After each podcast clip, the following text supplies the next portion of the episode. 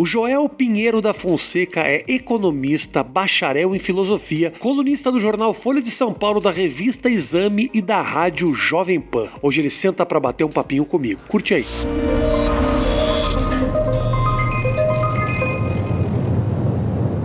Grande, E aí, Joel. beleza? E aí, meu irmão? Tudo bem? Eu tô muito feliz que você tá aqui. Pô, legal. E tô muito feliz de você finalmente tá. Caralho, velho. Você viu o trovão aqui? Bota o fone aí. Você viu o trovão, velho? Nossa senhora. Ah, eu, ti- eu vi muitos vídeos teus, assisti. Vídeos com 70 visualizações, 85. Você é um cara disposto a falar. eu Isso sou disposto gostei. a falar, Rafinha. Mas hoje em te dia, hoje em dia, hoje... ah, sim, sim, para falar com outras pessoas. É. Claro, pô. Mas acho que essa é a função, né? Tem que Eu lá disposto ali a conversar. Zequinha, Matheus, tinha que ver. Blog do Zequinha. Tava lá o Joel. Carlinhos Cadeirante. Tava lá. Tamo lá, pô. A pessoa me chama. Durante essa quarentena faz o quê, né? Faz live com as pessoas ali, senta ali, faz uma live. Por que, que as pessoas. Caralho. Matheus, tá atrapalhando o áudio, Deus, aqui. Faz alguma coisa, brother. Nossa. Por que você acha, Joel, que é importante a gente falar sobre política? É uma pergunta bem básica. É, Eu acho que, primeiro, as pessoas estão falando hoje em dia. Então não precisa nem convencer mais da importância disso. As Porque tem uma- pessoas mas tem uma começaram, todo mundo tá falando disso. Concordo, mas tem um certo pé atrás do tipo, não quero me incomodar, o grupo da família vira um grande problema. É importante, e tem muita gente que está optando por não falar. Quer saber de uma coisa? Quanto mais eu sei, mais eu me incomodo. A discussão política, ela é importante para o desenvolvimento do país?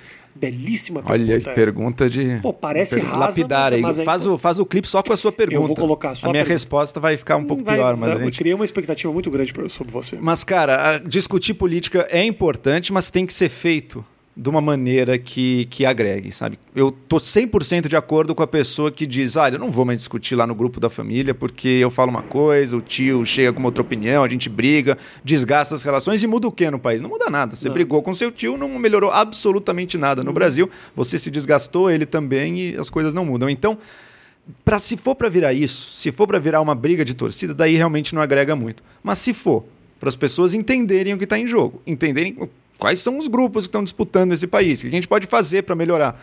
Em um dado momento na eleição, eu vou ter lá o meu pingar o meu votinho ali para tentar Sim. levar numa direção. Acho muito legal, acho ótimo que as pessoas estejam querendo entender, mas se for para virar briga de torcida, daí Melhor não daí talvez fosse até melhor ser alienado, viu? Porque você vai acho que a gente está produzindo algo ruim na sociedade. Acho que a gente está desagregando, deteriorando um pouco as relações com base numa briga e num ódio, que é um ódio que existe entre as torcidas dos políticos e que não existe entre os políticos em si. Em- e quanto dessa briga, eu vou pedir pra você, Matheus, diminui só um pouquinho o, o do, o do Joel, que tá dando um, um puffzinho, de- mas bem pouquinho. O quanto essa briga, esse radicalismo é incentivado pela classe política e qual o interesse deles em manter essa, essa relação de, eh, sabe, de, de combate entre o povo. Com certeza, parte da classe política depende e só chegou onde chegou por causa dessa briga. Bolsonarismo e petismo, eles se alimentam disso. Eu não estou dizendo que os dois são equivalentes, mas não estou dizendo que são a mesma coisa, são muda cor. Tem diferenças Mas importantes. mas o nesses- modo e o fato deles se retroalimentarem é isso. E se eu, se eu tô produzindo ali, medo no meu lado, que não, os comunistas vão tomar o poder, bom, então preciso alguém do outro lado radical também, Pra dizendo que poder- os fascistas estão ali para existir essa inimizade e isso levanta os dois lados. Hoje em dia, é claro, o bolsonarismo tem sabido usar isso muito melhor. A gente viu que o, o lado mais à esquerda, o PT, ou até uma esquerda mais radical, o PT em si não é tão radical né, nas coisas que ele faz, mas ele, ele alimenta uma retórica de pessoas, às vezes, bastante radicalizadas e não tem ido tão bem eleitoralmente. Eles têm, eles têm dançado agora, têm ido pior aí nos resultados. Mas o bolsonarismo e a direita souberam explorar isso. Para mim, o pico foi 2018. 2018 a gente viu um negócio alucinado no Brasil. E, mas continua, o mal-estar continua. Eu acho que baixou um pouco nessas eleições, a gente acabou de ter, baixou um pouquinho ah, o grau da polarização, as pessoas votaram até em coisa um pouco mais pragmática, pessoas mais de centro, mas mesmo assim o mal-estar continua e essa retórica que é uma retórica das redes, Rafinha, eu acho que não é, eu acho que ela não parte dos atores políticos, eles alimentam, que eles Eu beneficiam, mas dizer- não, mas não foram eles que criaram Eu isso. tô para te dizer que não é nem uma relação ah, dos, entre, entre os políticos como não é a nossa relação fora das redes sociais também. Eu sempre digo isso. A nossa relação ela é muito mais humana e muito mais, uh, muito mais empática. Pessoalmente, a histeria toda que a gente vê no ambiente virtual, a gente não vê no ao Exato, não existe. Quantas pessoas, Joel, me xingaram pessoalmente, e você que te discorda. Pessoalmente xinga... zero. Para mim, zero. Você talvez tenha tido alguns, né? Mas três eu... vezes. Sim, sim, sim. Três vezes. Geralmente de pessoas que eu vou lá e falo, por que você falou isso? Eu falo, não, deixa eu te explicar, pessoa. Ah, é verdade. É, não tinha entendido. Porque do jeito que a gente recebe, às vezes. Então, assim, uh, é uma. É, a relação na rede social, ela é gasolina, né? Ela é movida. E tem um monte de elementos aí, né? Tem por um lado, primeiro, só não tá no cara a cara, no face a face, já muda. Eu tenho muito mais liberdade para ser mal educado com alguém que é um nomezinho ali do que na sua frente. Sim. Aqui você tem dois metros, eu vou te xingar aqui, é, você vai. O que, é. que acontece? Então, só de ser no virtual, só de estar tá dizendo, já facilita a grosseria de uma maneira enorme. Mas tem mais. Eu acho que a rede social, primeiro, ela permite a gente conviver só com pessoas que concordam com a gente e receber uma informação produzida sob medida para pessoas que pensam igual ali, né? na sua bolha. Isso se retroalimenta, a coisa vai ficando mais radical, a gente vai se distanciando uns dos outros nos nossos grupos. E segundo, outra coisa que é acaba sendo cruel ali, você pode ganhar reputação na rede social. Você pode ganhar likes, views, visualizações, todo mundo quer. Todo mundo quer ser mais visto, mais comentado. Para isso, se eu tiver o meu grupo, a minha plateia, e eu jogar para ela justamente o que ela quer ouvir, o que ela gosta, e eu mostrar a plateia de direita, então eu vou jogar direitismo puro ali. Pô, isso aí você vai estourar, vou xingar o Lula, não sei o que, você claro. vai, você vai subir, você vai ganhar views. Se por outro lado eu falar, olha, pessoal da direita, não, realmente, vocês têm um ponto, mas espera aí, vocês estão errando nisso aqui, nisso aqui. Você vai cair no vazio, ninguém vai querer ouvir isso, nem na direita, nem na esquerda. Uhum. Então é um jogo em que para você crescer, e para você ganhar reputação entre os seus pares, você precisa gritar. Você precisa gritar e você precisa radicalizar também. Isso cria esse processo. Eu acho que até independe do que os grandes políticos fizerem, os partidos, é uma coisa que tem uma, uma vida por conta própria. É uma questão até. de instinto de, de ser humano. De ser humano, mesmo. exato. Eu já, o eu que já... te move é o que te incomoda, mais do que as coisas que... Ficar que você... indignado é uma delícia, xingar é uma delícia, fingir uhum. que o problema do mundo é porque tem uns filhos da mãe ali que são errados é, é ótimo, a gente adora isso, a gente troca entre nós essas informações, a gente cria um espírito de grupo muito forte, só que esse grupo nosso, da direita, da esquerda, dos liberais, sei lá, quem quer que seja, ele é um grupo dentro de um país maior. Né? E o espírito de uma coletividade maior, uhum. que esteja além da ideologia, além do símbolo, isso aí está se perdendo. Eu acho uma das coisas que mais me assusta, Joel, na questão do bolsonarismo e da conduta do próprio Bolsonaro mesmo, é a falta de empatia. Questões uh, econômicas, eu até concordo com algumas decisões, com alguns caminhos, uh, questões políticas também, mas quando ele uh, coloca esse combustível cagando um pouco para a vida humana, questão de empatia com morte de Covid, eu entendo perfeitamente a postura dele de querer minimizar e querer que o comércio abra, essa loucura toda que aconteceu durante esse momento. Agora, no momento que ele caga para a vida humana, é algo que me assusta. E é uma conduta muito desse universo virtual. O cara, ele funciona, ele opera como se ele estivesse no Facebook. E isso, quando se materializa na vida real, é claro, assustador, é claro. São números de um discurso, né? No fundo, a rede social transforma tudo em briga de narrativa. Você tem essa narrativa, ah, o número de mortes é ruim? É ruim porque daí vai contra um pouco que eu queria aceitar aqui, uhum. acreditar que fosse verdade. Então você trata tudo isso, eu preciso vencer uma guerra de comunicação. É só isso. Queimada da Amazônia, tem os números aí acontecendo. O que, que isso importa diretamente para o presidente? Nada. E o que, que, ele quer mudar com isso? Ele não, ele não quer mudar uhum. o que está acontecendo ali. Ele quer construir um discurso tal que permita a gente fingir que está tudo bem, ou não olhar para aquilo, ou fingir que os outros fazem ainda pior, então tudo bem. Ele e é precisa dar um jeito no discurso. Isso acontece muito dentro da imprensa também, né, Joel? Uh, eu vejo muito. Uh, dos dois lados, né? Que é, são pessoas que buscam dados ou buscam experiências, ou buscam artigos que uh, te dá um número que justifique algo que você já pensava, e aí você consegue de alguma maneira materializar esse raciocínio. Não, olha só, você está errado porque na Suécia tá os aqui, negros que não trabalhavam, então na verdade hoje eles não têm emprego, não é por causa do racismo. Quer dizer, é, a imprensa vai muito ne nesses pormenores. Um númerozinho decisivo, supostamente decisivo. Que né? Mas explica que toda uma Sim, teoria que esse cara já tinha e foi buscar apenas Exato. um justificativo. Isso é um mecanismo psicológico que os seres humanos sempre tiveram, mas no nosso mundo de hoje, com rede social, com imprensa, com muita informação, ele se tornou ainda mais potente, que é o quê? Existe uma visão, aqui eu vou entrar na minha área que é a filosofia, mas uma visão do ser humano que é a seguinte: ah, o ser humano é um ser Não, racional. na Vamos entrar na filosofia, é então. O ser humano é um ser racional. A gente usa a nossa razão para descobrir a realidade, faz experimento, descobre como é que o mundo funciona. A gente tem uma crença e se chega um fato que contraria a nossa crença, a gente, opa, esse fato contraria a minha crença. Então vamos pensar, vamos ter, vamos reformular a minha crença, vamos corrigir os meus erros e formular uma crença nova. Isso é uma visão de como o ser humano funciona. Digamos que é uma visão mais iluminista, mais otimista do ser humano. O ser humano, a razão vai se aproximando da verdade, vai se corrigindo. Mas existem outros mecanismos no ser humano, na nossa psicologia, que são o exato oposto disso, que é o seguinte: eu quero que certas coisas sejam verdade, porque elas são boas para os meus interesses, para a minha identidade coletiva, eu preciso delas para justificar quem eu sou e onde eu quero chegar. Portanto, eu vou buscar, na realidade, aqueles pedacinhos de informação que confirmam isso que eu acredito. E tudo que não confirmar e tudo que for contra, eu vou ou ignorar ou inventar alguma explicação para não levar em conta e vou construir a minha visão de mundo assim. No passado, a gente tinha pouca informação circulando. Então, os poucos pedaços de informação, opa, chegou esse pedaço de informação na imprensa, ele vai contra o que eu acreditava. Bom, ele vai contra e não tenho mais nada, eu só tenho ele. Então, de alguma maneira, eu estou em desvantagem aqui. Hoje em dia, você tem abundância de informação. Tem informação para todo mundo pegar o que quiser. Eu acho um blogzinho que vai justificar aquilo que eu algum pensava. lugar, algum lugar vai ter o dado que eu preciso, vai ter o tipo de informação, a pesquisa que eu preciso para me justificar. E, portanto, aconteceu que as pessoas acreditavam, os otimistas, que a internet ia levar a gente a convergir nas nossas opiniões. Por quê? Porque se a informação está tão difundida assim, ó, eu, eu discordo de você numa coisa, eu acho A, você acha que é B. Vamos checar, checamos. Ah, na verdade era A, ou era B, ou era C, mas em todo caso a gente vai concordar agora, porque a gente checou a informação. Sim, sim. É o exato oposto do que está acontecendo. Tem tanta informação que cada um de nós consegue encontrar os pedacinhos que ele quer e sobra para justificar e para fortalecer a crença que ele já tinha consigo. Então a gente se diverge cada vez mais. Perfeito. Porque cada visão de mundo consegue agora de algum até gente que não acredita que a Terra é redonda encontra ali o seu arremedo de, de argumento, de motivo para justificar.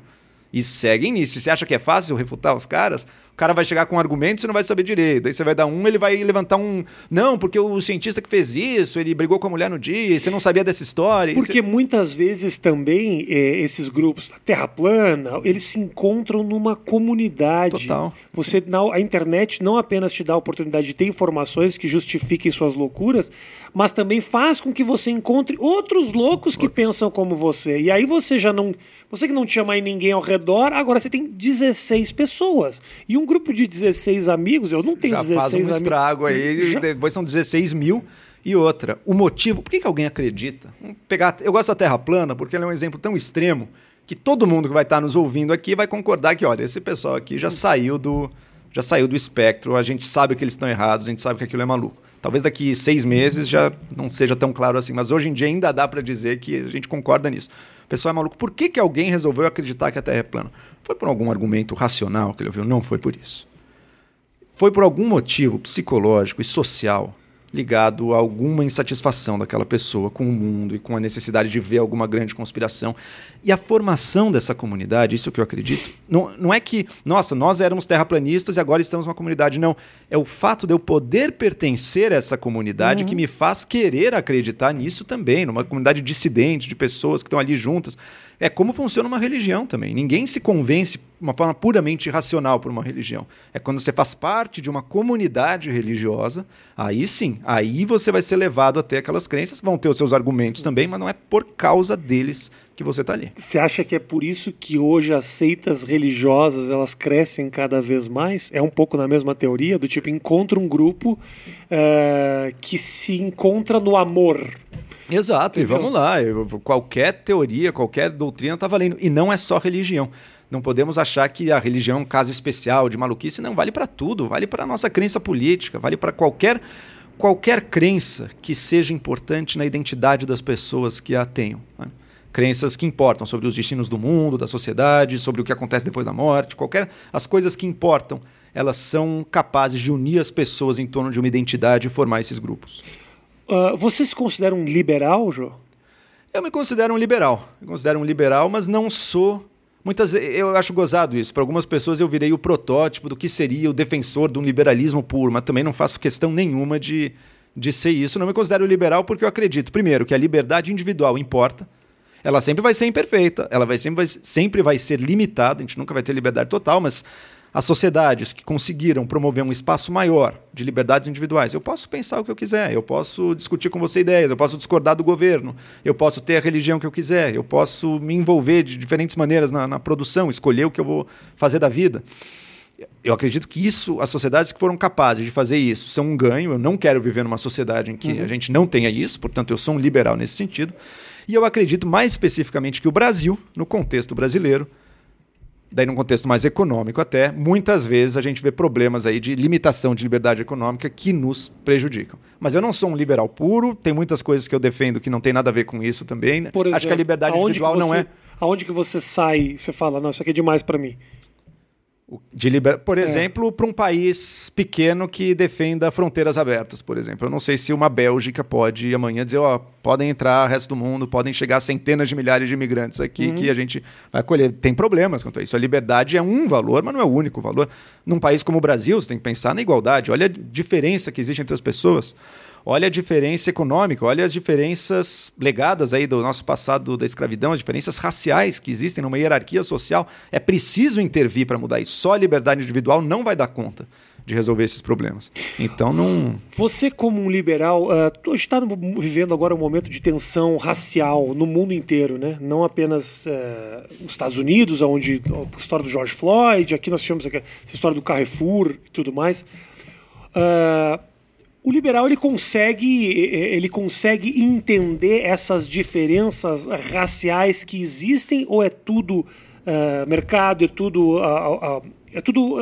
Como é que você entende isso? Mais, o, o, que é o liberal? Né? Existem é. pessoas que defendem a liberdade individual e tudo. Algumas. Se você pegar apenas a liberdade de escolha individual como um único valor a ser tido na sociedade, Daí nada disso vai existir, porque, porque só tem indivíduos, não e, tem raça, não tem eu classe. Eu te pergunto isso porque uh, falamos de meritocracia, uhum. que acaba... É um pouco... Tem a ver com essa tem, discussão. Tem a ver com a, a discussão. E a meritocracia, a princípio, uma das explicações de que o povo negro não teria as possibilidades e que a gente, uh, uh, por uma questão de mercadológica, de alguma forma, apesar de ser um povo segregado, entendeu? Uh, são reféns de um, de, um, de um passado de escravidão e tudo. Como a gente faz para consertar esses problemas dentro da doutrina liberal que acredita mais em liberdade de mercado uh, e num numa entrevista de emprego daria o emprego para o melhor e não para o negro que precisa para consertar um problema histórico. Cara, eu me enrolei muito. não, mas dá para entender. Dá pra... Você entendeu? Deixa eu tentar fazer algumas distinções. fui, fui, Matheus. Não, mas é isso. Porque... Matheus, eu quero falar fa... difícil. Eu dá, Matheus. Você entendeu o que eu disse? Que Vamos falando sobre meritocracia. Como é que um liberal puro, digamos, um liberal econômico Isso. puro lidaria com essa. Na conceito de meritocracia, claro. o melhor claro. ganha a claro. vaga. Nós temos o povo é negro, é o, melhor. o povo negro que está lá no colégio estadual e a gente Sim. não consegue resolver o problema dessa pirâmide. Como é que o liberal vê isso? Pois é, um melhor liberal agora. que defendesse. Foi agora, foi, foi melhor. Obrigado, obrigado. Mandou bem. Muito obrigado. Um liberal econômico puro, radical, para esse cara, mesmo a questão da meritocracia não seria o centro da preocupação dele. Ele diz, ah, o importante é que o resultado seja eficiente Isso. no mercado, uhum. então cada um compete. Sim, os pontos de partida são diferentes, mas e daí? Também não, não acredito em meritocracia, você está em cima não, não quer dizer que você teve mais valor moral nem nada disso, é só um, um pouco sorte, um pouco desejo do Isso, mercado e ponto. Exatamente. E o problema nem existe para ele. Então ele é alguém que, por uma escolha dos valores dele, o problema sequer existe. Para alguma outra pessoa que defenda, olha, eu defenderia um mundo que tivesse mais meritocracia, eu quero premiar quem se dedicou mais, eu quero premiar quem se esforçou mais, eu quero premiar quem tem mais talento. E para isso, eu vou precisar de que as pessoas partam minimamente de condições comparáveis ou similares. Né? E o Brasil, definitivamente, acho que todo mundo vai estar de acordo aqui, o Brasil não é uma sociedade na qual possa falar nem de longe que uma meritocracia, porque olha a desigualdade que a gente tem, olha o racismo, olha como as pessoas nascem em contextos tão diferentes, contextos familiares, contextos econômicos. Você não tem mínimo, o Estado falha frontalmente em prover minimamente essa, essa igualdade de partida, Sim. de oportunidades. Então, um liberal que fosse mais nessa linha diria: olha, Qual que é o papel do Estado aqui? O papel do Estado aqui seria fornecer essas igualdades de ponto de partida. Eu quero que ele forneça educação básica de qualidade para todas as pessoas, saúde e, e condições de vida mínima, para que aí sim as pessoas pudessem chegar tão longe quanto o potencial delas for. Isso é uma posição. Uhum. Mas eu vou além disso. Eu não penso que seria só esse papel. Eu acredito que sim, o Estado é pode intervir de outras maneiras. demoradíssima, uma solução É uma solução demorada, é uma solução Com certeza, mexendo nessa base de educação, a gente consegue uh, igualar, mas o problema é urgente, né? Nós temos o problema é, tem gerações agora que gerações... você vai abandonar, então essa, essa, é a questão. Eu não tenho dúvida de que o problema de fundo, de longo prazo, talvez até o que a gente pode dizer que é o mais importante, que é o nosso futuro, esteja aí, o Estado conseguir fornecer essas, essas condições básicas para toda a população brasileira, esse é o principal problema. Mas você tem igualdades que estão se perpetuando agora e que você precisa lidar com elas agora e que também questões sociais como o preconceito racial, outras formas de discriminação que não necessariamente também seriam remediadas com essa com essas reformas e com educação de qualidade para todos. Tá? Eu gosto de fazer um experimento mental que é o seguinte, Rafinha. Hum. Pensa na nossa pirâmide econômica. O Brasil é um país bem desigual. Sim. Mas além da desigualdade econômica, ele tem também, nessa desigualdade, uma hierarquia racial. Se você sabe a cor da pessoa, você consegue estimar mais ou menos onde é que ela está na pirâmide. Olha, um jovem negro provavelmente está na parte de baixo da pirâmide, um branco de olho azul, não necessariamente, pode estar tá embaixo, mas tem muito mais chance de estar tá no topo Sim. dessa pirâmide. Uhum. Ou seja, a nossa pirâmide econômica também tem aí um degradê racial. Sim. Imagina que a gente mantivesse a pirâmide econômica do Brasil, ou seja, a diferença entre os mais ricos e os mais pobres igual, inalterada, mas acabasse com a desigualdade racial. Ou seja, o Brasil continua sendo um país brutalmente desigual. Mas, se eu pego uma, um jovem negro ou um jovem branco, essa informação da raça dele não me dá informação nenhuma para eu estimar onde ele está nessa pirâmide. Ou seja, seria homogêneo. Você teria ricos no topo, mestiços no topo, enfim, tudo, tudo misturado aí em todos os graus da pirâmide. Seria um país melhor?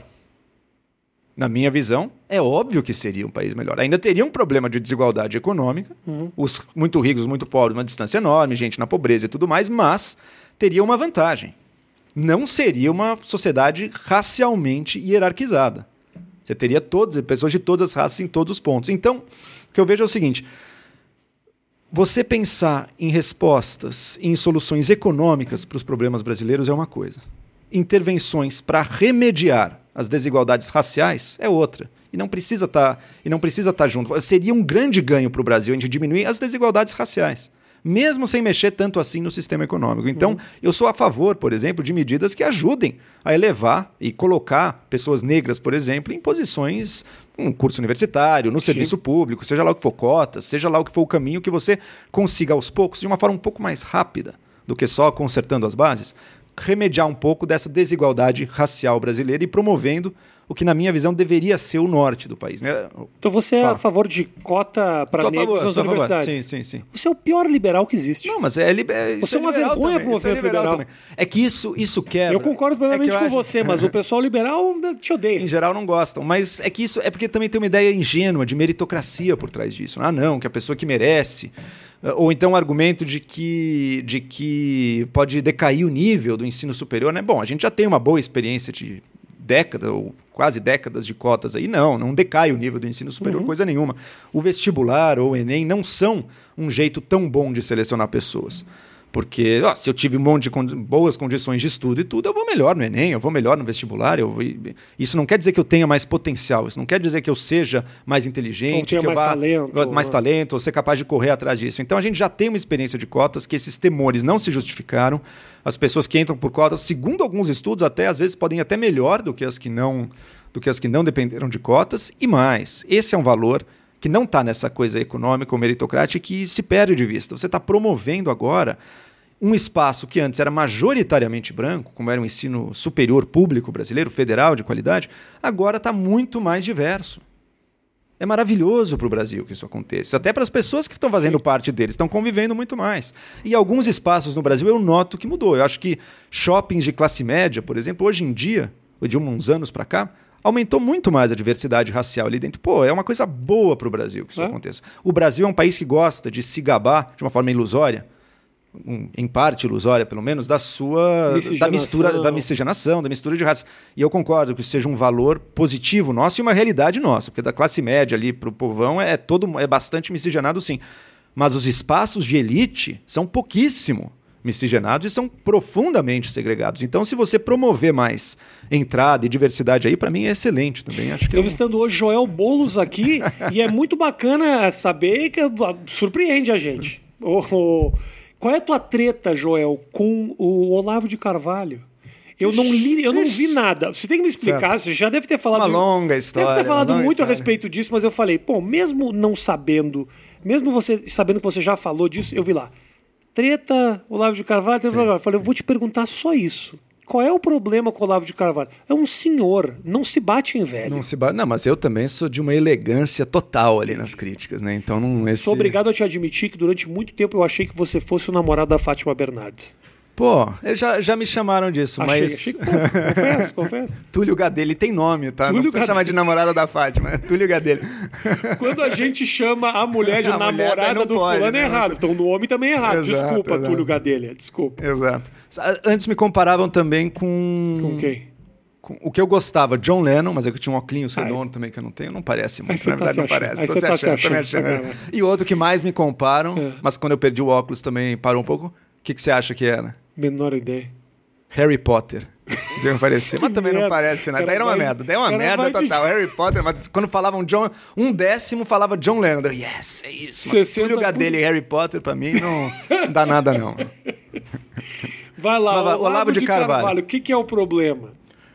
Eu Senhorzinho fui, tão bom. Eu fui. Tão... Bom, hoje em dia, o que, que o Olavo é? Um Olavo é um formador de opinião líder de um grupo com características de seita, até, uhum. embora online, mas características de seita, de extrema direita, e que, por motivos aí da história recente, conseguiu, não ele pessoalmente, mas pessoas desse grupo alçado aí a posições de muito poder no Brasil, inclusive filhos do presidente Bolsonaro são seguidores do Olavo de Carvalho, são próximos de seguidores. O Jair não. Não, o Jair não. Eu Jair, não que eu saiba, não muito. Acho que isso o Olavo fale, não tenho por que duvidar, se encontraram poucas vezes e o Jair não me dá mostra nenhuma de ser um grande tá leitor, de nada disso. Ele tá, pá, um cara lá que tá.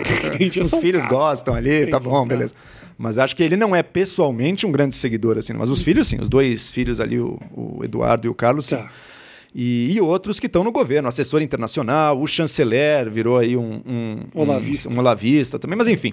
Por isso acho que o Olavo é um tema relevante hoje em dia. Eu não acharia que ele seria um tema relevante hoje em dia. Eu escrevi artigos sobre ele em 2015, achando que, olha, ele está cada vez mais isolado dos meios importantes, mas a base dele continua crescendo de seguidores, então é, é, um, tem um risco aí, mas não acreditava que a gente fosse falar muito mais dele. Não, hoje em dia uhum. todo mundo fala dele, o tema voltou a ser. É um cara que forma com uma cabeça de seita pessoas que tiveram muito pouca formação filosófica e que por isso acreditam quando o Olavo se vende como grande sábio, grande pensador, o único filósofo em atividade no mundo, e as pessoas ficam criam uma devoção quase religiosa com o Olavo, quase filial com o Olavo de Carvalho se tornam muitas vezes agressivas pra caramba também. Por que então, as pessoas abraçam? Porque, ele, porque ele, ele alimenta essa coisa conspiratória de extrema direita, é globalismo, é marxismo cultural, é todo mundo é do mal, os professores são malvados, o Foro de São Paulo está conspirando para trazer o comunismo pro Brasil. É uma loucura conspiratória sem é fim. É gostoso, né, pro povo é. viver numa verdade que só ele conhece, né? Com certeza. Entendeu? O cara fala, eu, eu estou vivendo uh, uma verdade única aqui. Eu sei a verdade. Aí é foda você tirar o cara desse lugar. Né? Como é que é exato? Como o cara tem algo tão privilegiado ali, ele que não vai querer abrir mão disso. Vira a identidade dele. Vira parte da identidade dele e outra. E explica todos os problemas do mundo. E, e, olha só, nenhum deles tem a ver comigo. Eu sei, eu sou bom o bastante, sábio o bastante, inteligente o bastante, mas infelizmente uhum. o mundo é uma merda e tá conspirando contra mim, não tem muito o que fazer. Os bons vão ficar aqui Uh, lutando e esperando dias melhores. Né? O, o, o, pensamento conspiratório ele, ele te dá uma paz também. Né? Eu estou do lado dos bons, uhum. não preciso nem ser uma boa pessoa mais, porque eu já estou do lado dos bons mesmo, e o mundo é que é uma merda. E ele alimenta isso, ele faz muito mal para a cultura brasileira em geral.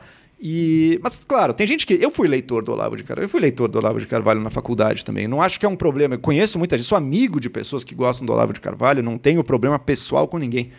Mas eu também acho que conforme a pessoa vai crescendo e lendo mais e se, e se informando um pouco mais, também ela relativiza um pouco aquilo, se afasta um pouco. O Olavo tem uma coisa que se a pessoa tem qualquer mérito intelectual, se é seguidor dele, invariavelmente ou o cara vai ter que se curvar e virar um cordeirinho totalmente submisso, ou ele vai ser chutado para fora, assim, não tem seita. Não é seita total, assim, é só ele, é só a figura dele.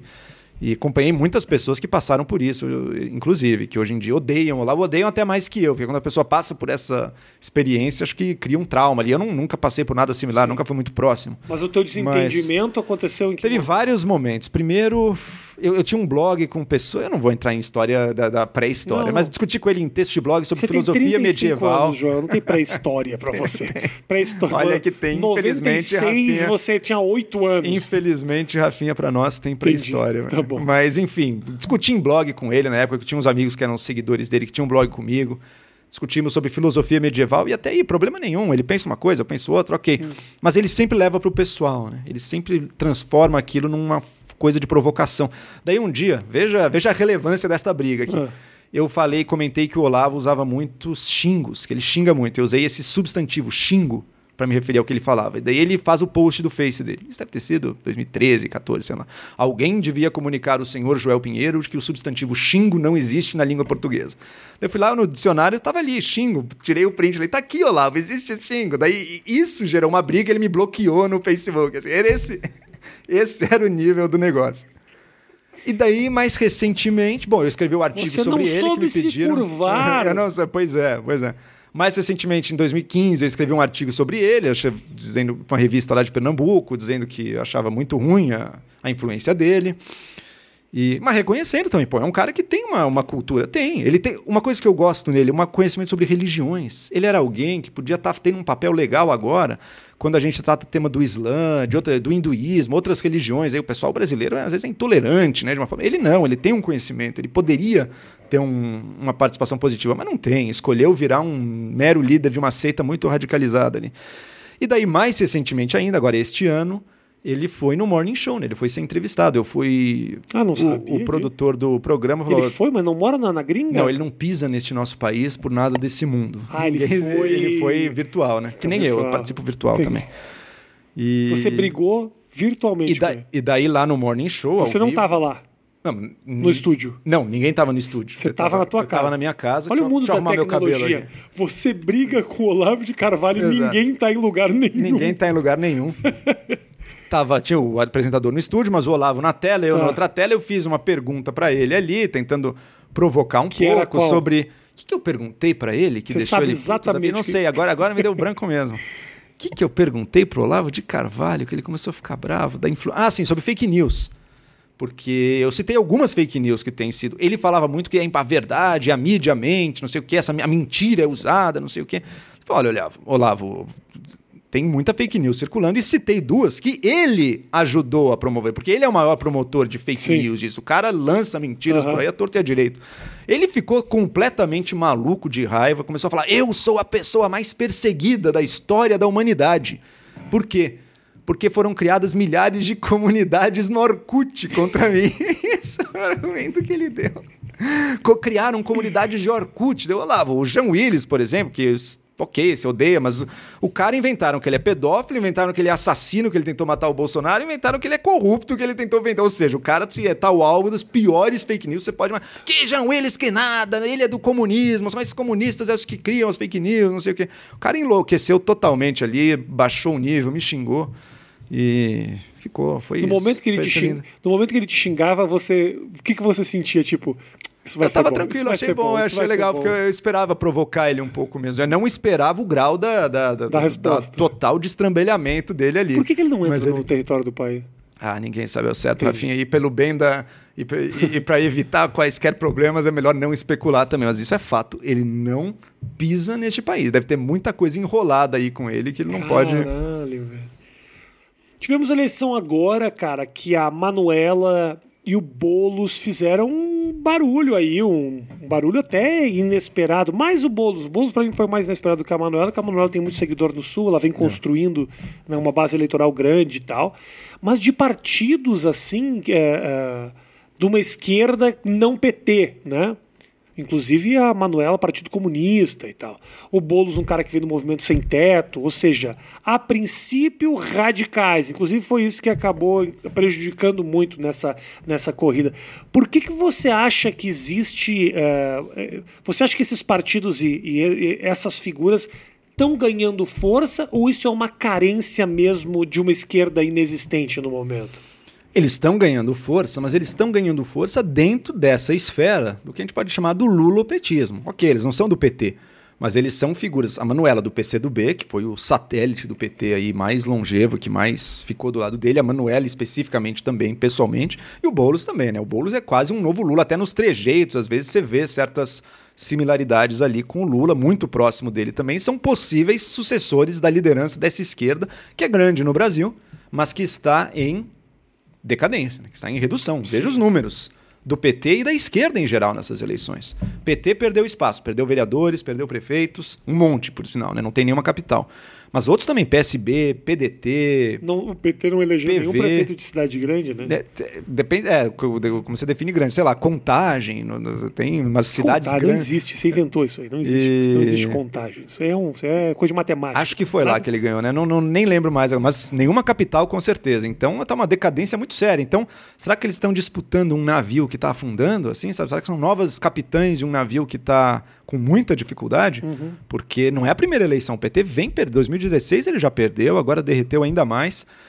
Quem que ganhou? Né? Quem ganhou? Partidos de mais à direita, e mas não da direita bolsonarista, né? Bolsonar... Mas não o bolsonarismo radical também, os, que, os malucões. Que teve ali, uma não. certa queda também. Que né? teve uma certa. Todo mundo que o Bolsonaro apoiou, poucos se elegeram, especial prefeitos, especialmente. Ele não foi bom aí nos prefeitos.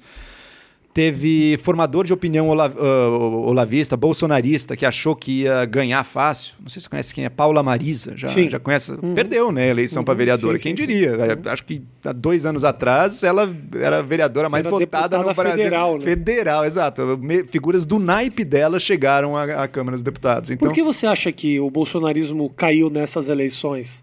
Os apoios já... dele não funcionaram. Ele perdeu força ou, ou a, a Ele ideia? mudou, ele mudou a força dele. A força dele em 2018 era a força de um movimento que se pretendia revolucionário vamos acabar com tudo que está tá aí, vamos chutar essa política velha, agora é Bolsonaro, agora é violência, poder das armas, vamos acabar com a pouca 24 vergonha. 24 anos no Congresso, ele. Vamos acabar. É, mas é, a política é percepção, né? Ele criou-se essa imagem de que ele é um paladino da renovação radical, Sim. embora fosse um deputado baixo clero do PP que votava para interesses corporativistas, mas tudo bem. E muita gente foi eleita, né? gente que nunca não sabia de nada, mas gente que você nunca ouviu falar, foi mais votada do Brasil, um negócio maluco assim, uhum. né? Agora não. O Bolsonaro tem força agora? Tem muita força agora. Mas a força dele é diferente. Não é esse apoio de uma população irada e revoltada querendo chutar tudo. É um apoio muito mais ligado à velha política brasileira. Ao Centrão, que agora está do lado dele no Congresso, ao auxílio emergencial, que está salvando de fato a vida de milhões de pessoas. Ele mudou a postura dele da comunicação. Lembra uma coisa, hein? No início da pandemia, ainda era o velho Bolsonaro que estava ali. Ele começou a brigar com a imprensa, ele começou a fazer aquelas coisas absurdas. O que estava acontecendo com a popularidade dele ali? Piorando, né? ele estava cada vez mais impopular. Foi o, o, pior momento dele foi ali, foi no, nos primeiros meses da pandemia. Quando ele perdeu o Mandetta. Se discutia, se discutia impeachment, inclusive abertamente, uhum. deputado chegava a falar em impeachment. Daí mudou. Mudou a comunicação dele, ele botou o cara do PSD, mudou depois de um tempo a educação também, a postura dele com o Congresso mudou totalmente, parou de xingar ministro do Supremo também, acalmou. E a popularidade dele começou a subir. E junto com o auxílio emergencial, que ajudou, com certeza ajudou muito também, mas foram essas duas coisas. Mudou a postura às vezes ele ainda dá uma malcriação com jornalismo, uma coisa, umas coisas pontuais. Mas é, mudou, a postura é, mudou. Mas... E especialmente a postura com o Congresso. Olha, Joel, vou te falar, pode ser inocência da minha parte, mas no fundo é dinheiro na mão do povo, cara. É isso que muda Também. a percepção de popularidade. Também. Quando o povo começou a ter dinheiro para comer e viu que tinha um esforço do governo federal para resolver essa questão, né, com o auxílio emergencial, porra, mudou tudo. tudo. Não, mas não necessariamente é só isso também, viu? Porque até em lugares que não são os mais beneficiados com o auxílio também, você viu uma uma melhora ali. O, o povo brasileiro não gosta de alguém que só cria problema. Não gosta de alguém que você só ouve falar porque tá brigando, porque xingou alguém, porque e é cansativo. E uma hora, sim, tem que mudar muita coisa, mas não, não dá. Não, não é possível você ficar gritando eu sei disso. Olha inteiro. eu conversando de maneira extremamente amigável. Pois aqui. é. não dá. Então, acho que isso também, isso também teve um impacto, assim, mudou, sabe? Ficou uma coisa minimamente normal, minimamente dentro do que se esperaria. Eu ainda acho um governo péssimo, por uhum. sinal. Eu acho que lá atrás tinha motivo de sobra para o impeachment, mas já passou também. Temos que olhar para frente. E ainda acho um governo péssimo, mas essas coisas mudaram. É, vamos ver quais são as próximas que a gente tem que mudar. Eu já tenho duas aqui que, se não mudar também, está se tornando cada vez mais intolerável. Política externa. Bolsonaro conseguiu brigar com todos os nossos maiores aliados, Estados Unidos, União Europeia, China e Argentina. A gente está de mal com todos os maiores parceiros brasileiros. E Cara, meio ambiente. E meio ambiente é um crime que, o que está sendo feito também. Eu acho que ele ainda não reconheceu a vitória do Biden. Ainda não, ainda está achou. Nem até o Trump já está começando a dar uns sinais ali, é, talvez, né? Não sei o quê. Então, o Bolsonaro ainda não, está fingindo que nada aconteceu e está sendo muito grave, porque é o interesse nacional que está em jogo. Você não brinca, você não age de uma forma tão infantil, com tanta pirraça, numa uhum. coisa tão séria. Sim. Então, isso vai ter que mudar. Bom, o inevitável vai acontecer, né? O Trump vai sair da presidência, o Biden vai chegar. E aí, Bolsonaro? Quando é que você vai se ligar e passar a tratar com outro chefe de Estado? Como é que é trabalhar na Jovem Pan, oh, Joel? Como é que é? Porque. É eu não sei se tem uma editoria específica. Uh, tu tinha só bota a galera da direita lá para dentro. E eu, pô, centro-direita, né? é, né? Centro-direita. Eu sou comunista na Jovem Pan, né? Na Jovem Pan eu sou considerado. Tanto que o Matheus achou que você era de esquerda, né, Matheus? O Matheus falou, tipo, não, o cara é de esquerda e tal. Não, depende. Pra equilibrar com mamãe falei, trouxe dois caras de direita. Aí. E... Como é que é a, a, a, trabalhar lá? Porque eu acho muito divertido. A Jovem Pan virou um veículo. Eu acho interessante que ela, ela, ela ocupou uma lacuna, um espaço de uma discussão que não existia. A imprensa sempre foi de esquerda. Não tem como não. Você acha que não? Varia, né? O Estadão, acho que não, não okay, okay, Estadão de esquerda. Tá você bom, tem, você tem casos aí. Não é, não Fui dá pra falar numa. Fui justo, retiro o que eu disse, tem razão, tem toda razão. Mas a princípio, assumidamente de direita, a Jovem Pan veio, veio com tudo, cara. Ela soube ocupar com muita esperteza esse espaço. Acho que tem duas coisas. Primeiro, tem a coisa de ter mais forma. Eles buscam distinguir muito lá dentro opinião e jornalismo. Né? Então fazem o jornalismo, tentam fazer o mais imparcial possível, objetivo possível, e na opinião, de fato, tem muito mais gente de direita do que de esquerda ou centro-esquerda. Acho que um radical de esquerda não tem nenhum. E ela soube, acho que tem duas coisas aí. Uma, identificar, ok, o, lado do espectro político, ver, olha, tá faltando aqui uma coisa mais de com comentaristas mais de direita, cuja vi, opinião não é ouvida nos canais normais, na, na Globo, uhum. na, sei lá, nos outros canais.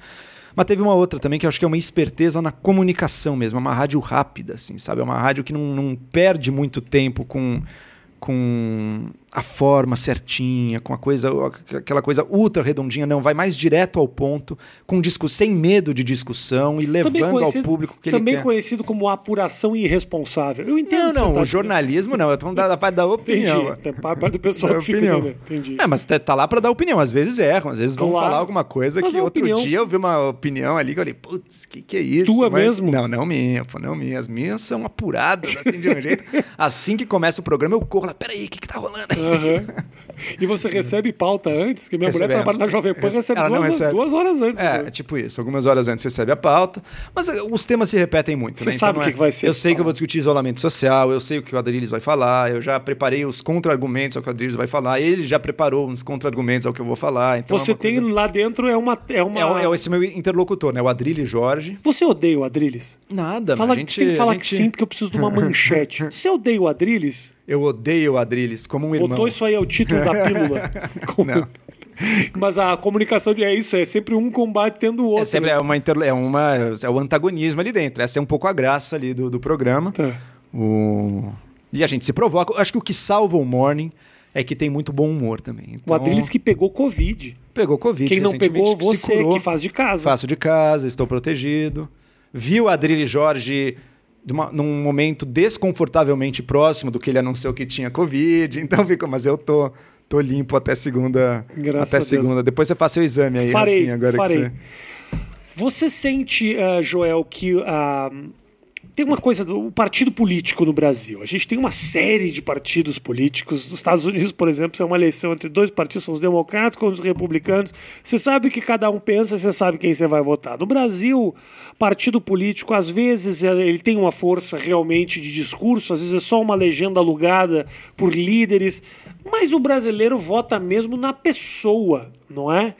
Uh, o próprio presidente da República, hoje, o presidente da República é um cara que não tem partido essa, essa, esse desespero do brasileiro pela figura e não pela ideologia atrapalha um pouco o desenvolvimento do país? Eu acho que não necessariamente. Eu acho que a gente sempre vai votar pensando, pelo menos em boa parte, na pessoa. Eu acho até que a gente idealiza um pouco o que são outros países. Veja a eleição Trump-Biden. O que definiu foi a pessoa ali. Se fosse outra pessoa que não o Biden, poderia dar outro resultado. De jeito Você acha que não? Acho que Como não. não, pô? Tanto que no foi Trump. o voto Trump ou anti-Trump. Foi pouco. Foi, foi voto Trump tanto na primeira Trump. eleição, se não Só fosse a você Hillary. Vê as localizações não, dos votos, cara. O Biden conseguiu levar um proletariado branco que tinha ido de Trump na eleição passada. Você acha que esse cara, esse proletário branco, meio conservador, ele ama ele, ele odeia o Trump? Agora não. 17 votos tá... a mais da Hillary ela já tinha sido eleita. Ela poderia ter sido eleita. Então, uma coisa pouca. A pessoa pode fazer toda a diferença. A Hillary promoveu rejeição. Você Outro não... promove menos. Você a não... pessoa importa. Você mesmo não acha que o que elegeu o Biden foi a rejeição ao Trump? Eu concordo que a rejeição ao Trump foi fortíssima, foi um fator. O que eu penso é, se fosse outro cara, se fosse o Bernie Sanders, será que a rejeição ao Sanders também não facilitaria um pouco para o Trump? Poderia Bom, ser. Bom, aí seria a rejeição ao Sanders. Exato. Aí eu a concordo. Aí eu concordo. A sim. pessoa importa. O Biden era esse, Uma, um... essa madeira aqui. Exato, exato. Que você fala, Normal, ah, ok. Ah, ah. Não vamos encostar muito forte, que pode quebrar, Exato. inclusive. Não, que não fala isso, que isso aqui é madeira maciça. Mas eu entendo perfeitamente. Quer dizer, uh, sim, a pessoa, quando você fala, o fato de ter posto alguém que não fede nem cheira, talvez tenha feito com que isso ele não já ajuda, desagregado. Isso já ajuda. Exato, exato. Perfeito. Em qualquer país do mundo, tem o, a pessoa sempre importa. Talvez no Brasil importe mais. Mas eu sempre reitero também que a gente não elege ideias, né? Que ideia que você votou quando você votou em Bolsonaro ou PT? Quando você, Rafinha, votou no Bolsonaro em 2018, que eu sei muito bem. O que, que você pensou? Qual a morava ideia nos Estados você... Unidos, gostaria de retificar. Eu morava nos Estados Unidos e não votei. Aliás, não voto a várias eleições, então não me responsabilize por nada. Mas enfim, o político ele pode ser eleito com uma plataforma e no dia seguinte mudar. A Dilma, a reeleição da Dilma foi assim. Eu, não, porque eu não sou contra a austeridade, não vou fazer isso, tem que manter, o Estado tem que gastar. No dia seguinte à eleição dela, anunciou as medidas de austeridade que ela tem que fazer. Depois veio o Joaquim Levy, o ministro da Economia, Sim. da Fazenda, super duro. A ideia, ela não comanda. Quem é uma pessoa que vai ter que aplicar diferentes ideias de acordo com as circunstâncias. Então eu acredito que a gente deva procurar pessoas capazes, pessoas que têm um valor ético mínimo, pessoas que têm alguma experiência, pessoas que saibam fazer política direito, pessoas que tenham demonstrado capacidade de realização. Eu me importo muito mais com a boa pessoa. Me pega um malucão, idiota, irresponsável, com as melhores ideias, eu não voto. Pega um cara responsável, com a cabeça no lugar, com experiência, que sabe fazer e que talvez não concorde 100% comigo, né? não pode ser o oposto também, né? O cara quer fazer as ideias que eu acho as piores, daí não voto, mas posso ter uma discordância com ele, mesmo assim votar nele, porque eu confio muito mais na pessoa. Eu vi um vídeo, uh, uma chamada para um vídeo seu em que você falava sobre o aborto. Acho esse assunto maravilhoso. Tema leve pra gente debater. Eu aqui, acho, né? eu acho o tema gostoso, né? Sempre traz uma, uma vibe gostosa, uma vibe boa pro nosso programa. Pra você, pra então, mim, une com outras ah, questões. Aí, nossa, então, quando certo. fala de bebê é comigo mesmo. Mas uh, eu sinto que é quase que um divisor de águas Sim, dessa. Esse é.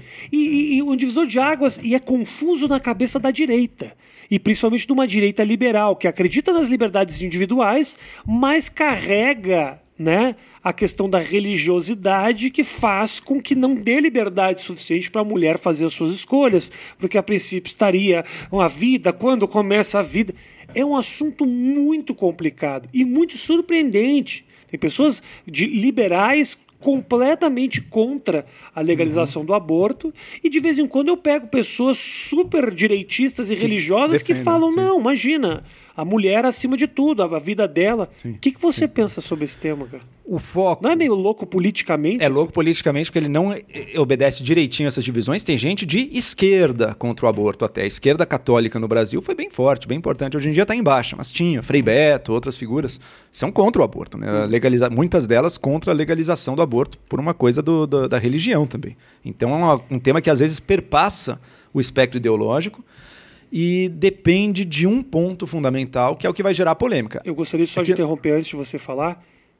Perpassa, você mandou muito bem. Perpassa, pô. Aqui é, Maravilhoso. Aqui é um vocabulário. Primeira vez, Matheus pode é testemunha, primeira vez que nós usamos a palavra perpassa no mais que oito minutos. Nem sei o que significa. Nem eu. Mas eu tô fazendo de conta, eu só faço assim para ele. É isso mesmo. Então vamos perpassar essa discussão. Ok. O, qual que é a questão central?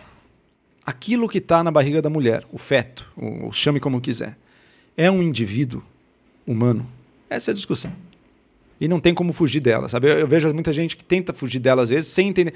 Em geral, quem quer legalizar o aborto, né, fala: não, vamos tratar do problema de saúde pública. Ok, existe. Mas se você não responder ao argumento que, peraí, aquele feto ali dentro já é um ser humano, não há questão de saúde pública que vá fazer com que você legalize o assassinato, concorda? Uhum. Então a, a discussão chega nesse ponto central. Quem pode responder essa pergunta? A, gente tem que argumentar racionalmente dar nossos melhores motivos para dizer que sim ou que não. E o Estado, na prática, vai responder. Toda decisão, toda decisão de uma sociedade é feita na prática pelo Estado, que vai dizer, em última análise, o que, pode e o que, não pode fazer. O que, que a gente vai considerar humano e o que a gente não vai considerar humano. Eu acredito que não. Não é equivalente a um ser humano. E eu acredito até que mesmo quem diz que é, no fundo, no fundo, dá para mostrar que a pessoa não pensa como radicalmente equivalente, não. Ela não estaria disposta deixar um bebê morrer para salvar mil embriões que fossem, por exemplo. Então, acho que isso mostra que a pessoa não vê ali uma vida humana de fato, né? Não Exatamente. Vê, não vê. Eu concordo. Então, Realmente, se você levar no radical. No radical, você teria que e você, enfim, podemos entrar numa discussão mais profunda aqui do, do, argumento específico. Acho que tem um momento que passa a ser, inclusive, eu, eu sou contra aborto aos nove meses. Eu chegaria no, tem um limite, uma solução de compromisso. Um sei lá, eu, eu, é, sei, esqueci quanto, quatro meses, esqueci três meses, três qualquer. Meses, eu acho que é três é. meses. Você que acabou de ter filho aí, Matheus, qual é que é o limite para o aborto? Três meses. Três meses. Três meses. Significa, seria? deixa gravado aqui que ele pensou a esse respeito, um vídeo que sua filha vai ver no futuro, sabendo que você cogitou a possibilidade de não tê-la. Um pouco triste isso, mas ok. Três Sim, meses. Sabendo que na Colômbia é permitido. Colômbia é permitido então, até se ela nove... fosse colombiana, não seria. Poderia né? abortar então, até os 14 anos. E eu, eu, pessoalmente, não acredito, inclusive, que essa definição é ser humano, não é ser humano, isso é uma definição nossa, né? Isso é uhum. é uma, não é um fato da realidade também. Tem muito de, tem muito de construção, de cultura por trás dessa, dessa opinião. Não, é algo, não existe um momento em que apareceu a alminha imortal, racional dentro daquele ser. Sabe? É uma transição.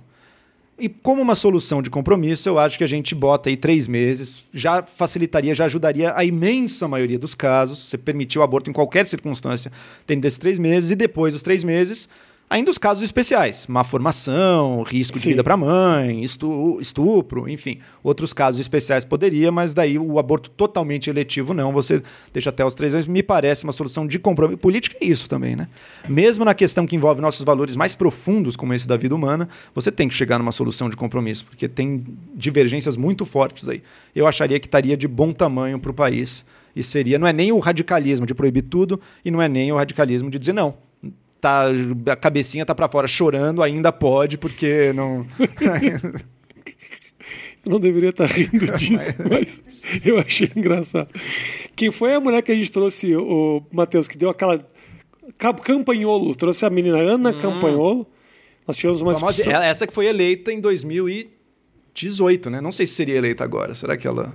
Ela foi eleita, não foi? Cresceu muito. Ela cresceu? Só com base no meu oito minutos que eu fiz com ela. Sim. Ah! Eu vou me lançar candidato depois daqui, Rafinha. Não, então, ah, você é difícil de descontextualizar. É... Você, é um cara, você é um cara muito razoável. É difícil, né? Você é um cara muito é razoável. É difícil. Surpreendentemente, um liberal razoável. Não é uma coisa tão Ô, simples. louco, obrigado, obrigado. Mas o, eu trouxe ela num programa, a gente conversou, que foi uma conversa até amigável. Eu nunca discuti com ela, mas. Sim, foi amigável, sim, sim. achei ela legal pra caralho. Na verdade é essa. Eu noto nitidamente que se você olha bem pra ela, você fala, você não pensa isso. É o tipo de é o tipo de. É Mas dá fama, é né? Paga tipo as contas. figura né, que, para mim, exagera as suas teorias e seus raciocínios. O antifeminismo, né? Por quê? Porque. Paga sabe, as contas. Porque né? paga as contas, porque o povo vibra e tudo mais. Até hoje, essas frases do lado do negócio são descontextualizadas o tempo inteiro.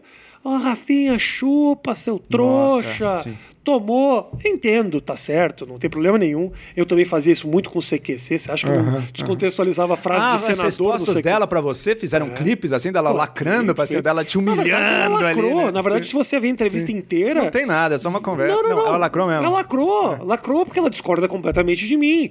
Nem a, nem a descontextualização que foi o grande problema. O grande problema é que nós pensamos muito diferente. A questão do aborto foi uma das questões para mim que ficaram É. mais, mais claras, assim. Eu acho ela uma mulher interessantíssima, assim, sabe?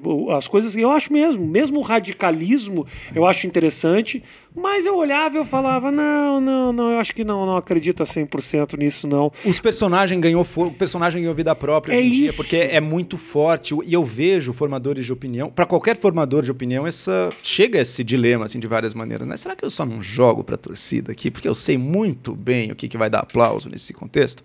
Mas daí você escolhe, você tem uma integridade de um pensamento que tem quer ficar de pé por conta própria, ou você quer jogar para os slogans mais superficiais, idiotas ali, num- de uma massa que só quer repetir o que faz ela se sentir bem. Eu sinto que foi isso um pouco que rolou eh, no nosso papo. Eu ainda gosto muito daquela entrevista, não me arrependo do que aconteceu.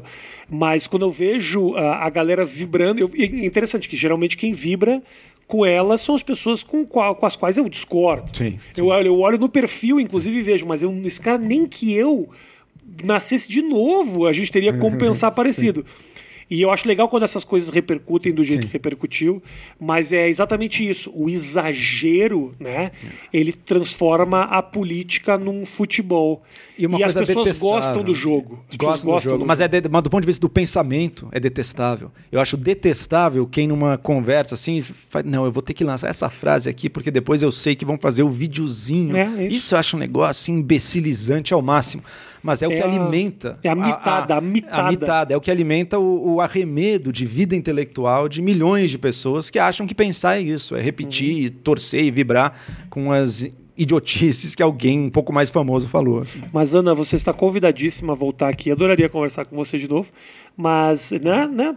Que é porque, até porque toda a raiva e o ódio das pessoas que, a- que assistiram fez esse vídeo ter quase 2 milhões de visitas e eu ganhei uma bela de uma graninha. Não posso Já o meu vídeo, um cara racional, razoável. Não você vai dá, ter, não você dá. vai ter, Rafinha, você vai ter 10 mil views, 15 mil views, você vai Exatamente. ficar, você vai morrer na praia com esse meu vídeo. Você Exatamente. não vai me chamar de novo, inclusive. não vai me mais. nunca mais.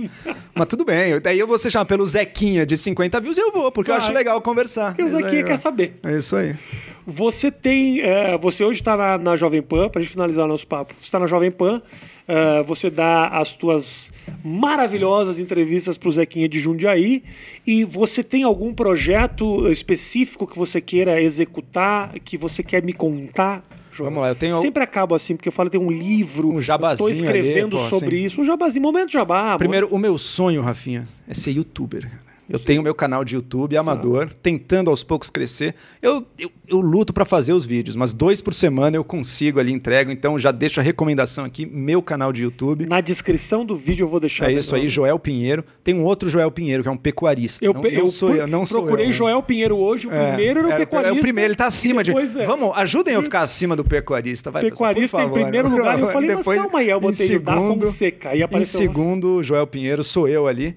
E, e tô tentando, né, tô iniciando um livro que eu tô escrevendo justamente sobre esse momento de polarização e de, e de redes sociais e o que, que isso significa para o Brasil, para a unidade Você nacional. está escrevendo o livro. Tô começando a escrever. Você não no- tô começou, início fala do, sério. início do, eu já escrevi a estrutura, mas o, o preenchimento da Tá só estrutura escrito tá. minhas férias, por enquanto. A página tá em branco inteirinha ali, mas a página já existe. Entendi. página já existe. Mas você já tem um contrato? Como é que faz isso aí? Tipo, Não, contrato é fácil hoje em dia. Hoje em como dia é que é? publicar- Como é que é fazer um livro? Agora é curioso. Não, eu não sei, porque eu fiz a minha dissertação de mestrado, que é um pouco tipo um livro, mas fora isso eu nunca escrevi um livro também. Tá. Mas a parte formal como editor é fácil. Eu já con- conversei com editores que têm interesse. Tudo difícil é sentar, abstrair da barulheira de dia a dia, de YouTube, de Twitter, de morning show e falar: não, pera, vamos fazer uma coisa mais profunda, pensar e escrever. Esse é o desafio nesse mundo atual. E não tem como você mim é fazer. muito difícil. E também eu não- sento e escrevo. Eu, se- eu fa- escrevo para Folha, por exemplo, toda semana, para a revista Exame. Eu sento e um artigo, é duas horas, três horas, você vai ter um lindo artigo na sua mão. Mas o livro, uma coisa de vasta, sim, eu tenho muito mais dificuldade. Mas em compensação, o que, que vai ficar marcado na tua sim, história? sim. Os teus artigos, Infelizmente, as tuas artigos. falas, a tua briga com o Olavo de Carvalho? Infelizmente. Talvez. Sabe Talvez. que eu Se já apareci matar num livro. ele, fica. Se você matar o Olavo, fica. Mas veja que curioso, eu até hoje apareci num livro, o livro do Olavo de Carvalho. Ele me cita num dos livros dele, numa discussão ali e tudo. Então, se eu morrer agora, eu, pelo menos eu já estou imortalizado na cultura brasileira e na filosofia universal. O que você pode é pedir um direito de resposta, né? Afinal de contas, você foi citado. No próximo livro do Olavo de Carvalho. Exato. Olha, e isso. aí, na tua resposta, você coloca: Não quero me manifestar a respeito do tema. Peço que siga o meu canal no YouTube. Isso é que é a cabeça de um youtuber, cara. Essa é a esperteza que eu não Aproveita tenho. toda a Essa é a oportunidade. esperteza que eu não tenho. Entendeu? É isso. Mas bota embaixo, até PS.